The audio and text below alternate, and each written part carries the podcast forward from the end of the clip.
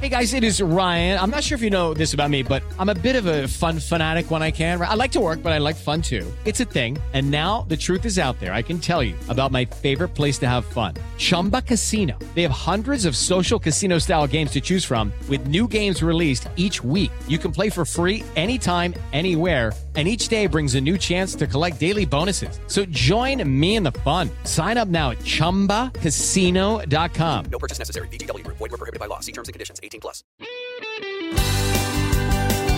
Oi, aqui é a Manu Carvalho. E aqui é a Luísa Costa. Estamos de volta com mais um Sair de Casa, o podcast que convida você para sair da sua zona de conforto com papo sincerão sobre a vida e seus dilemas.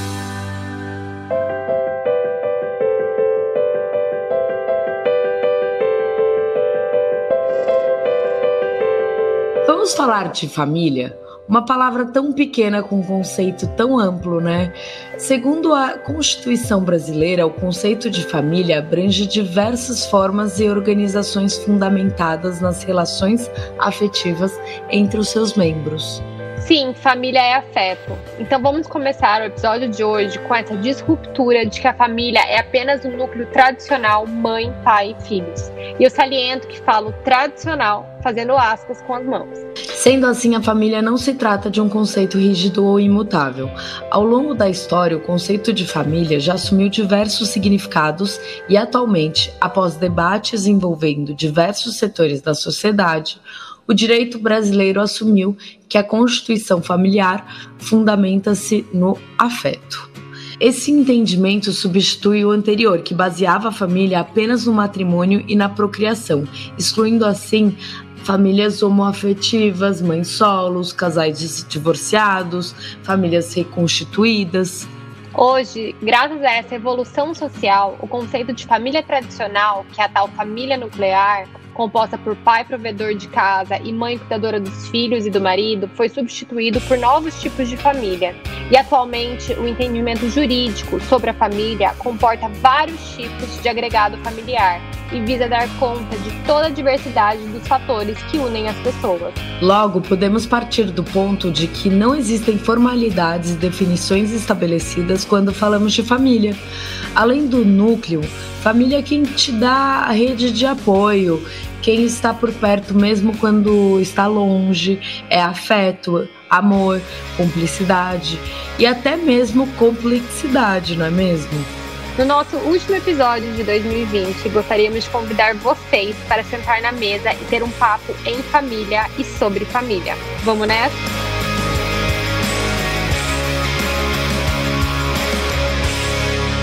E hoje não estamos sozinhas. Temos aqui na nossa mesa virtual do Sair de Casa a participação da psicóloga e educadora Bianca Solero e que vai bater um papo com a gente. Mas antes de vocês ficarem se questionando, porque temos uma psicóloga aqui, eu vou deixar a Bianca se apresentar e aí vocês vão entender melhor.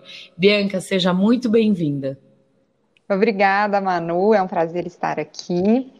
Bom, eu sou psicóloga, arteterapeuta, trabalho com educação há duas décadas e sempre estive envolvida uh, com criatividade e entendo que pensar famílias, pensar educação de crianças e também pensar em autoconhecimento, né? Tá tudo interligado.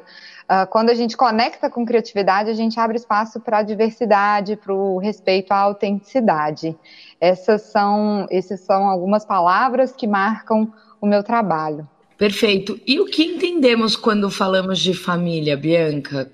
Como que a gente pode definir esse conceito e relacionamento, que é o mais complexo de todos? Podemos entender por família aquele núcleo principal, um, especialmente em que uma criança é educada. Então, são as principais é, relações, as relações mais íntimas é, desse núcleo, né? Então, eu gosto de dizer que para haver uma família, não necessariamente precisa, por exemplo, haver um casamento. Né?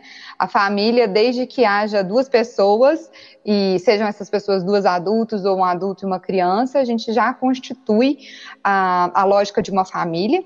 É preciso que haja vínculos afetivos, confiança, amor, é, que são as bases para para a gente se, se apoiar, se suportar, né? A família é esse lugar de acolhimento também, não só de, de educação e de, e de co-construção. É, sabe uma coisa que eu acho muito legal que eu pensei quando estava falando? É muito gostoso, acho que a, a, uma das coisas mais gostosas de você ter uma família é que você sabe que você sempre tem um lugar quando tudo deu errado. Sabe aquela sensação que você pode voltar para sua casa, para sua família e ser abraçada, que todo mundo vai te aceitar, assim. Então, isso é, é, eu sei que não é em todas as famílias que isso acontece, mas é uma das, das, coisas mais gostosas, né, de você ter uma família unida, de ter relação saudável com seus familiares, aquela sensação que você vai ser realmente acolhida, né? Luísa, e tem uma coisa dentro do que você diz que, assim, para mim, o que identifica uma família é essa sensação de porto seguro. E muitas vezes a família consanguínea não representa isso, é uma pena, né? Mas aí ela nos uhum. abre espaço para que a gente possa construir outros tipos de família. Por exemplo, é, um grupo de amigos, ele pode estar nesse, nesse enquadramento familiar, sim, por que não? Né? Porque, para mim, assim, na minha visão, a, a, família necessariamente precisa ter esse lugar de, de, de, porto seguro. É claro que se a gente vai pensar né, é, no dicionário, a gente tem as questões das ligações biológicas, dos ancestrais, né, de uma família um, geneticamente é, hereditária, vamos dizer assim. Mas já que entendi que vocês abrem espaço para essas outras percepções de família, né? E eu, Lu, Com certeza. Eu queria até saber de você, qual que é a sensação de estar constituindo essa nova família? Ah, então, gente, é que eu vou casar, né? O momento quando o corona deixar, eu pretendo casar. É, e é muito gostoso, porque assim, uma das coisas que eu sempre falo que eu e o Beto a gente se deu bem é porque nós dois somos família, assim. Então, o Beto tem uma família grande. A minha família não é tão grande, mas eu tenho uma família muito unida. É, então a gente tem esses valores familiares fortes, sabe? E isso é uma coisa que eu quero muito na minha família também, quando eu constitui a minha família. É, eu quero que tenha aquele almoço de domingo, todo mundo junto. Eu gosto disso, né? Eu fui criada assim. É, e eu fico ansiosa, né? para criar minha família, para ter meus filhos. Eu acho que, que é, vai só agregar mais, porque ainda bem que o meu, o meu ambiente familiar é muito gostoso, sabe? É, e eu realmente amo ficar em família, nós somos muito unidos. E daí eu acho que isso vem a agregar quando né, eu tiver filhos, a família cresce. Então é muito gostoso, eu tô ansiosa. que delícia. E, e, e, você tem alguma dica, é, doutora, para quem está começando uma família nova? Porque eu acho que vem muita insegurança, né? Com certeza, né? Os, os, ah, enfim, estamos sempre, o tempo está sempre mudando, o mundo está sempre mudando. Nem gosto muito de falar, e o mundo mudou, sempre mudou, né? Mas é verdade que eu acho que a insegurança ela parte quando você deseja que componha a sua família filhos, crianças, né? E aí vem um peso que é também inerente a uma das responsabilidades da família, educar aquela criança. Eu acho que aí é que rola mais insegurança. Quando a gente parte do, do, do, princípio de que, por exemplo, igual a Luísa disse, ela vai se casar, então ela já inicia uma família ali nessa união com um outro adulto. Um, nesse caso, não sei, Luísa pode até falar, assim, eu, eu, eu não sei é, que tanto que a gente pode estar gerando alguma insegurança. Acho que hoje a gente já tem muita, muita informação, por exemplo, quesito financeiro, né, que a família começa a um, usufruir de uma mesma fonte ou as duas fontes financeiras se juntam. E isso, às vezes, dinheiro é, uma, é, um, é um lugar de insegurança. Mas eu também porque eu trabalho muito com, trabalhei muito com crianças e hoje trabalho mais atendendo pais e mães e famílias. É, na minha visão, o ponto de insegurança maior está quando ela se amplia para o recebimento de novas crianças. E continua sendo uma família quando não tem filhos, por exemplo? Sim, sim. A, a, a, união de duas pessoas já é uma família, né? Porque já existe ali essa sensação de porto seguro, essa ligação afetiva, né? Então já é uma família. Não necessariamente precisa haver crianças.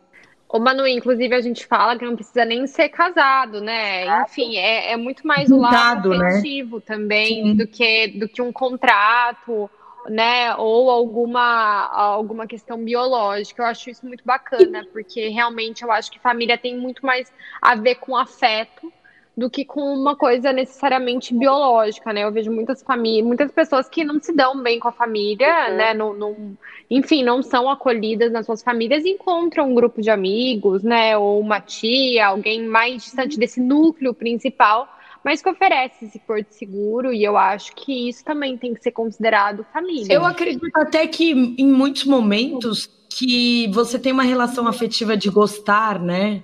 Eu não sei se eu posso, poderia definir assim, por exemplo, de amigos, é, eles podem ser também considerados a família, né? É, eu, inclusive, já morei em alguns lugares em que a gente criava a nossa própria família, é, e aqui, até aqui em São Paulo, assim, eu tenho uma relação tão forte com os meus amigos que eu os considero tão forte quanto família. Pode, pode acontecer isso também, doutora? Tem regras que não, né? Então, é, você falando de regra, eu acho que é importante a gente pensar aqui. Juridicamente falando, a família vai ser necessariamente ou composta de um vínculo é, biológico ou de um contrato, que seja esse um contrato de casamento, que seja esse um contrato de união estável ou um contrato, por exemplo, de adoção de crianças, né? Então, claro que hum. é, minimamente para a justiça funcionar, essa regra ela precisa ser é, é, é, validada e respeitada. Agora, quando a gente traz o conceito de família para o nosso dia a dia, para a nossa convivência mais informal, aí sim ela se amplia. Por exemplo, eu sou madrinha do o meu afilhado, ele não é filho de uma irmã biológica minha, ele é filho da minha melhor amiga. E eles para mim fazem parte da minha família. A babá que cuida dos meus filhos enquanto eu trabalho, ela faz parte da minha família, né? Se eu faltasse um dia, é, claro, graças a Deus eu ainda tenho mãe e pai vivos, eu tenho as madrinhas e os padrinhos dos meus filhos que poderiam é, ocupar esse lugar, mas a, a, a, babá também é uma pessoa que por ter um, um contato afetivo e estar tá diariamente com eles também é, é, ocupa esse lugar de família, sabe? Perfeito, perfeito. E, Bianca, eu queria saber uma agora um help, uma ajuda, porque eu imagino que a gente falou de todos os aspectos bons de família, né? Mas com esse ano, com o isolamento, e muitas pessoas também é, uma nova realidade, né? Nesse convívio familiar, o aumento desse convívio. Para muita gente isso foi bom, isso criou novos laços, mas para muita gente também criou um desgaste, né? Quais são algumas dicas para quem está ouvindo esse podcast e está vivendo esse desgaste familiar? Talvez pessoas que estavam acostumadas a trabalhar muito, a ficar muito fora de casa, a morar em outra cidade sozinha, voltaram para casa dos pais. Enfim, isso está acontecendo mesmo. E como lidar com isso agora no final do ano, para ter uma convivência boa nessas festas de final do ano, que sempre são também um momento muito difícil para muita gente que não tem o melhor dos convívios familiares, né? Sim. É, bom, você toca em alguns pontos é, muito delicados. Assim, eu, eu, primeira coisa que eu gosto de dizer é quando a, conviv a convivência, né, é algo que nos toca intimamente, porque ela, ela nos incomoda. Tem até um, uma, uma uma peça teatral do Sartre que fala o inferno são os outros, né? Então, assim, uma vez estando em convivência, esse outro vai me apresentar é, coisas sobre mim vai me apresentar meus limites, vai implicar que eu coloque os meus limites nessa relação. Se eu não estou é, pronta para fazer isso, isso vai me incomodar, vai me estressar, vai me, me, me dar nervoso. Por exemplo, você talvez seja uma pessoa que gosta de abraço e de beijo. E aí, se você está com uma pessoa que prefere ficar um pouco mais é, sem toques, né? Existem conflitos aí. Então, a convivência necessariamente ela já ela já nos incomoda no nosso próprio espaço, na nossa própria identidade. Então, a pandemia trouxe essa convivência mais, mais íntima, mais é, é, de perto. E aí, a dica que eu daria neste caso é autoconhecimento. Porque quando eu me conheço, eu consigo dizer, ô Luísa, quando você faz assim, eu não gosto muito. Você pode, por favor, não fazer? Ou se necessariamente você tiver que fazer, você me avisa que eu vou sair, que eu vou, vou para outro quarto, que eu vou para outro lugar, né? Essa nossa permissão de, de, de, de, falar do que a gente gosta e do que a gente não gosta, é algo que a gente precisa aprender e que facilita demais né, a, a, o convívio familiar. Aí, quando você diz de festas de fim de ano, é, eu fico pensando naquilo, assim, é, a gente muitas vezes se sente obrigado a participar sem necessariamente ser, né? Então, é claro que exemplo, Natal passado, o meu avô, que tinha 93 anos, ele era vivo. Eu fazia questão de estar em uma convivência maior, porque eu sabia que para ele era importante. Né? Num outro momento em que não tem algo que possa ser tão importante, eu posso optar por não estar ali. Então, eu acho que a dica das pessoas que eu daria para as pessoas é coloque seu interesse, assim, valide que tanto que vai ser realmente importante para você se esforçar para aquele convívio harmônico e que tanto que você realmente pode dizer, olha, hum, hum, hoje eu não quero, hoje eu não estou afim, esse Natal não vai rolar, né? Eu acho que a gente fica às vezes muito cheio de melindres e onde tem melindre demais não rola relações interessantes, sabe? E verdadeiras. Sabe? Eu concordo. Ainda mais, gente, esse ano tem a desculpa do corona, então vocês podem faltar nas festas de final do ano. Vamos pensar, né, Luísa, que a gente precisa de uma desculpa. É verdade? Por é esse tipo de desculpa. Exato. E, e você exato, sabe exato. de uma coisa muito engraçada, minha família, né, do lado do meu pai, ele, meu avô tem cinco filhos, né? E, e aí cada filho tem alguns filhos, então se torna quase 11 ou 12 netos. Agora eu já nem sei mais essa conta. Mas ele falava que todo Natal entrava uma pessoa nova na família, porque assim vai mudando de gente, né? Um termina o um namoro, começa com outro. Então ele aí esses dias, né, eu brinquei com todo mundo que eu ia levar meu novo namorado pro, pro Natal. E meu primo também, que ele acabou de terminar e agora tá solteiro. Ele falou, também vou levar. Aí, aí minha prima escreve assim: como diz o vovô, cada Natal uma pessoa diferente na família. E é exatamente isso, assim, não é, Lu? Como é que é o Natal da sua Ai. família, já que a gente está falando de Natal? Então, a minha família é pequena, então o nosso Natal nunca muito animado. E daí, e eu sempre sonhei em ter família grande. Daí eu, daí eu, daí eu falei, né, até esse ano agora, quando eu comecei a namorar o Beto, enfim, a família dele é gigante. E eu amo, eu amo aquele monte de prima, aquele monte de gente, aquela criançada. Eu acho o máximo, sabe? Então, assim, o meu sonho foi realizado de ter uma família grande agora pelo casamento, porque minha família é pequena, então, assim, muita gente mora fora. Então, é uma coisa que até minha mãe fica chateada, que os irmãos dela não podem vir, porque moram em outra cidade e tal, né? E daí fica uma coisa mais solitária, mais minha família nuclear mesmo, minha irmã, enfim. Uhum. Pouca gente, mas agora os agregados estão vindo, né? Minha irmã casou, tem a família do marido dela, daí tem a família do Beto também, enfim, daí fica mais animado do jeito que eu sonhei, sabe? Eu fico muito feliz porque eu gosto dessa coisa. Eu, eu entendo que tem gente que não gosta muito dessa, né? Não tem paciência, não gosta coisa de família grande grande. Eu gosto, eu Mas, sempre amiga, gostei, sempre quis. É que eu, eu conheci a família do Beto, então eu vi, ainda é mais criança, que você não sabe quando cresce. Começa a dar cada treta. O meu último Natal, é, a gente faz, fez aquele amigo que rouba, né? E a gente decidiu não fazer mais porque deu assim umas 15 tretas na família. Então é muito engraçado, porque todos meus primos são mais velhos, né? Que nem, enfim, até mais que eu. Eu sou uma das mais novas da família, e aí depois nasceu duas mais novas das minhas primas. Mas é muito engraçado porque família grande dá muita briga. É muito louco isso, não é mesmo, doutora? Sim, sim, por causa disso, né? Assim, são identidades diferentes, são pessoas diferentes. E, e, é isso, assim, a gente não foi educado desde a nossa infância a lidar com o que é diferente da gente, a, a ter o nosso espaço de expressar as nossas diferenças e a nossa autenticidade e também a respeitar o dos outros. É, é, eu, eu, eu acho muito triste isso e, e, e, a certo ponto, eu trabalho para que a gente possa diminuir isso, que assim, gente, vamos respeitar cada um na sua, porque imagina, se as famílias pudessem respeitar o jeitinho de ser de cada um, certamente as tretas, né, como você trouxe, elas iriam é, é, é, ser diminuídas, assim, porque é, é, isso, é o tempo inteiro, ai, mas você vai fazer isso, mas você vai. Igual outro dia teve um Natal, né? Que assim, eu adoro jogar buraco. E a minha irmã mais velha não gosta, e ela fica me enchendo o saco, porque eu fico jogando buraco, ela quer conversar, eu falo, pois então você vai conversar e deixa eu jogando buraco. Ou então você senta aqui do meu lado enquanto a gente conversa, eu jogo buraco, por que não? Né? Então, eu acho que tem essa questão de, de respeitar as diferenças que a família nos convida muito a, a, a É, e sabe o que eu acho?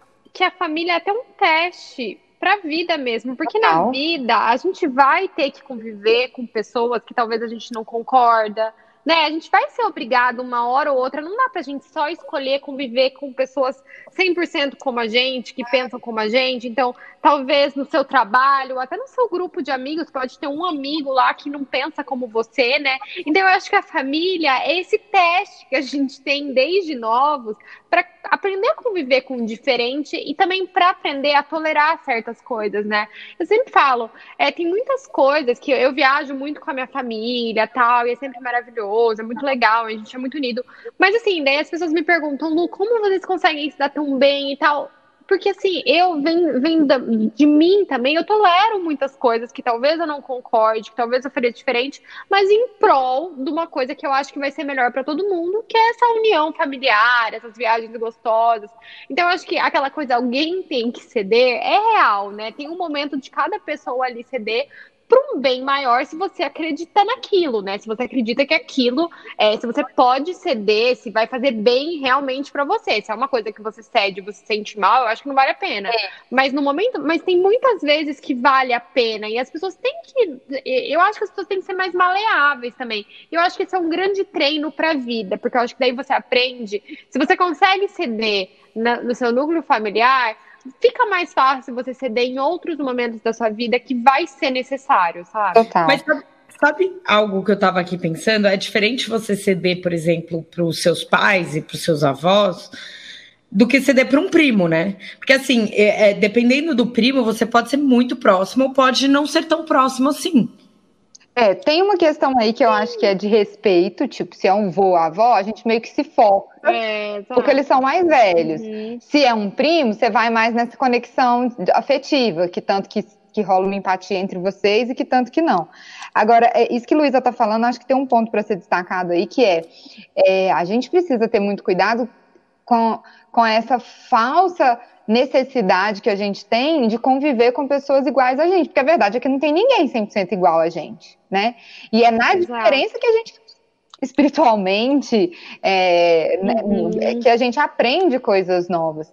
Tem até uma há um tempo atrás eu fiz um post que foi é, bem, bem comentado, que era intuição nem sempre é, é, é, a sua é a sua consciência te apontando o caminho errado. Às vezes ela tá te apontando a sua sombra, algo que você precisa encarar para evoluir, você fala, não vou com a cara daquela pessoa, porque aquela pessoa te apresenta alguma falha sua, alguma não falha, não gosto dessa palavra, mas algo que você poderia estar evoluindo e que quando você entra naquele, naquele confronto você fala, ai, aquilo ali tá difícil demais para mim, e aí não vou com a cara daquela pessoa, mas não necessariamente é porque ela Sabe assim, é porque ela é, é algo, é um caminho desviado para você. É mais porque muitas vezes é porque ela tá te apresentando uma coisa que você não tá afim de lidar.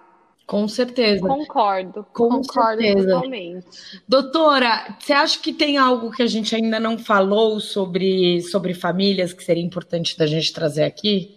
Olha, eu não sei se, se, se cabe, mas assim, é, eu acho que é importante a gente pensar nas novas configurações é, homoafetivas de família, né? A gente fala muito pouco sobre casais homoafetivos que sim já constituem famílias.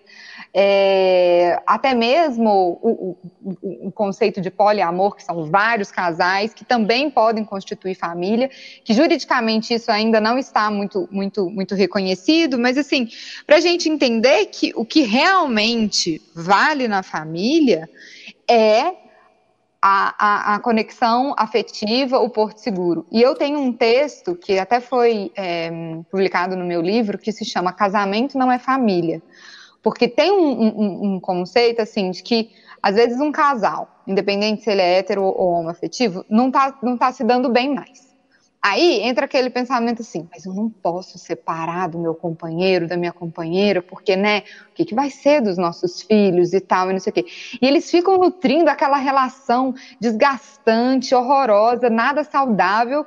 Eles ficam imprintando na mente das crianças é, um padrão de relacionamento pouquíssimo saudável, porque, em tese, a família precisa estar unida, o casamento precisa estar, é, se manter aparentemente inabalado. E eu gosto de dizer que, gente, separa para viver uma vida mais saudável e continua sendo família. Né? Não é porque se separa que deixa de ser família. Tem algo nesse, nesse, nessa relação aí que vale muito mais do que o contrato do casamento. Então, acho que isso é uma coisa que a gente precisa cuidar. Assim, eu vejo, infelizmente, muitos adultos com essa dificuldade de desfazer um relacionamento que está desgastante para todos os lados, inclusive já está fazendo até as crianças sofrerem e, e, fica nesse pensamento de não, porque eles vão sofrer mais se a gente se separar. E às vezes não.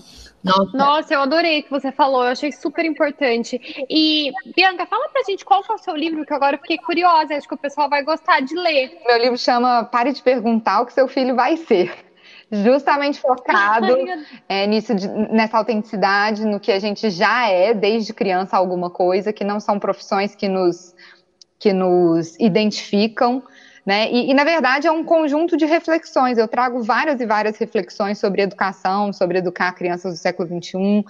Eu, enfim, então não sei se posso falar mais, mas basicamente é isso. Pode?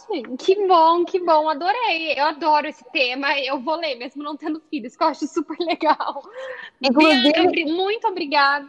Ah, o, o que eu ia dizer, Luísa, é que eu, eu, tenho muitos feedbacks assim de pessoas que, mesmo sem filhos, é, gostam de ler, porque, embora pareça algo muito voltado para orientação profissional, não tem nada disso. E é, é, é simplesmente para a gente acordar para o que, que é ser ser é muito maior do que isso que está nessa perguntinha, que na verdade acaba não servindo para nada, sabe? Então, muitas pessoas que nem têm filhos curtem essa, essa é, é, é, o meu livro, porque eu falo muito de um negocinho que chama foguinho interno, que é isso que está dentro da gente e que a gente deixa apagar muitas vezes. Que bacana, a gente fez um episódio do podcast sobre isso, sabia? Que quem é você além do trabalho? Ah, que legal. Que é muito, muito sobre isso, que é muito sobre isso, que a gente pergunta tanto, né, quando conhece uma pessoa, o que, que você faz, o que, que você quer fazer e tal, e, e a gente esquece de perguntar outras coisas que são tão importantes ou mais, né? Então, que bacana, acho que foi um complemento super legal. Que bom, que bom. Muito obrigada, viu? Ah, gente, de nada. Foi ótimo bater papo com vocês. Foi bem, foi bem gostoso. E contem comigo aí Feliz. os próximos. Adorei. Muito obrigada. Muito obrigada pela participação. Super beijo. Um beijo. Tchau. E vamos para as participações que vocês enviaram para gente. Vamos começar com o relato da Jaqueline e a sua grande família. Oi, meu nome é Jaqueline Sinto, eu tenho 30 anos e vou contar um pouquinho da minha história para vocês. Que já começa nada convencional, porque começa com uma gravidez na adolescência. Eu tinha 16 anos e o Fernando tinha 14. Então eram duas crianças gerando uma criança, o que foi um baque para as duas famílias. Mas a partir de, deste momento nós começamos a formar a nossa família, né?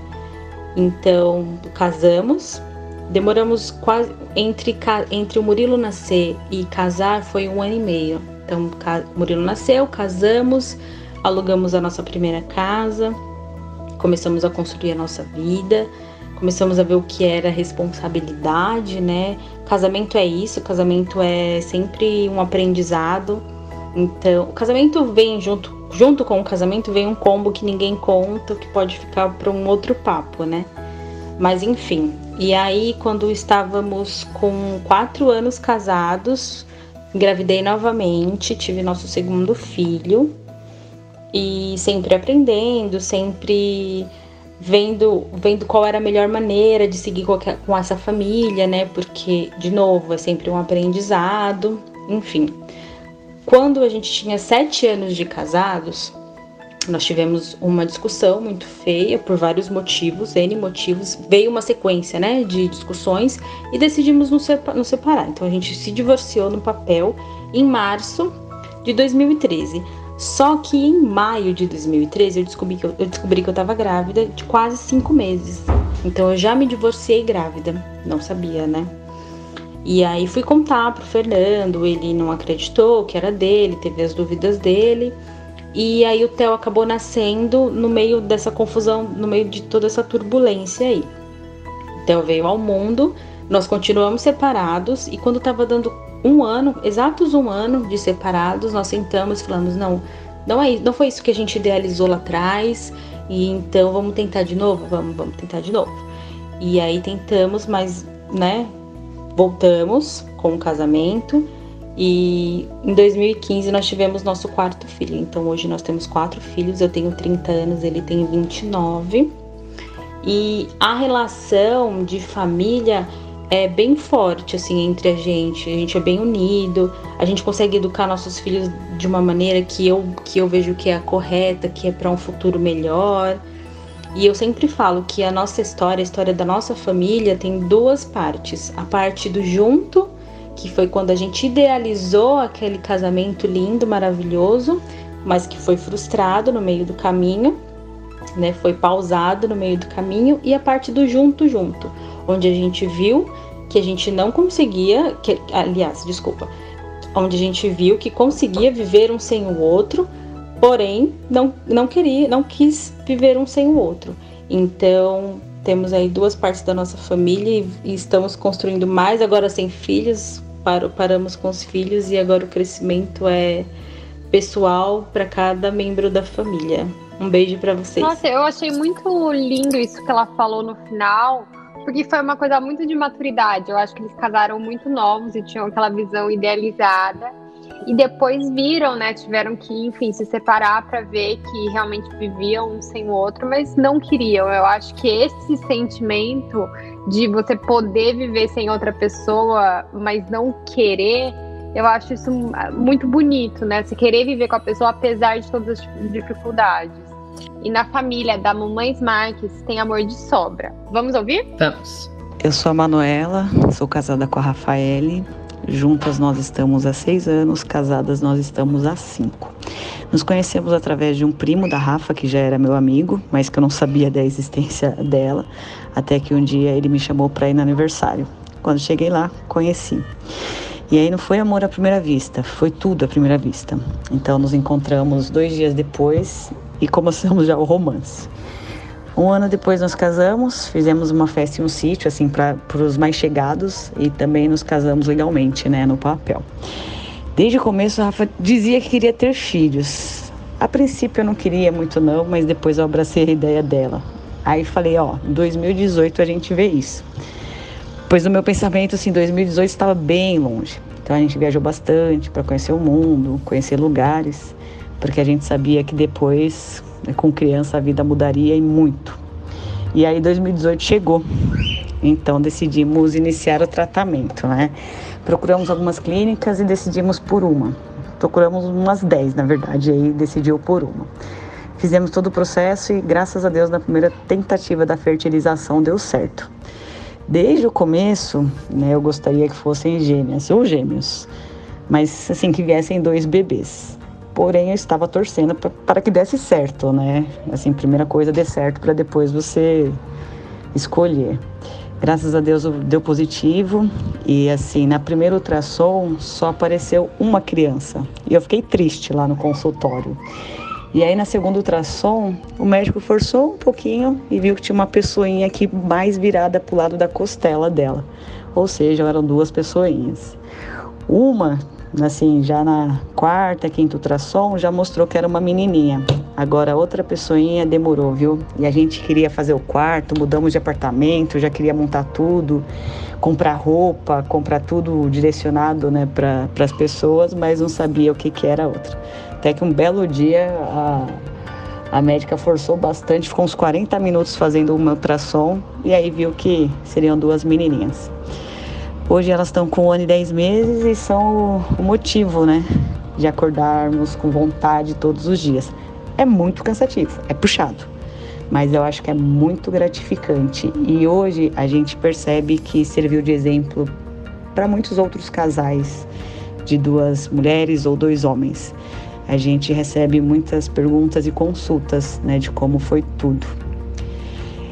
Digo que é maravilhoso, maravilhoso. Ai, gente, que lindo, eu me emociono muito ouvindo relatos assim de, enfim, de paz, dá para sentir na voz dela o amor pelas pelas meninas, né? Que lindo isso. E vamos encerrar o episódio de hoje com um texto de um autor não identificado, apesar dos nossos esforços de investigação, mas que diz assim: Existem no mundo diferentes famílias família grande, família pequena, família com pai, mães, filhos, família com casal, e um cachorro. Família com pai, filhos com mãe, filhos, família com dois pais, com duas mães, família em que os avós são pais, famílias de sangue e famílias de coração. A família é o amor que plantamos em solo fértil, com raiz forte e cultivamos e cuidamos constantemente para que brotem belas flores e bons frutos. Não é à toa que se compara a família a uma árvore. Afinal, o que é a família senão vários galhos unidos pela mesma raiz e sustentados por um tronco comum que precisa ser forte para suportar as intérpretes da vida? E as dicas de hoje exigiram uma segmentação bem trabalhada, porque os filmes e séries com a mesma premissa de família são muitos. Então separamos aqueles que mais conversam com as mensagens que a gente quis passar no episódio de hoje. E a primeira dica de hoje é uma série que melhor se enquadra quando falamos de família. O premiado drama This Is Us acompanha a emocionante vida da família Pearson ao longo dos anos, cada membro familiar com suas complexidades individuais e como a família serve de rede de apoio.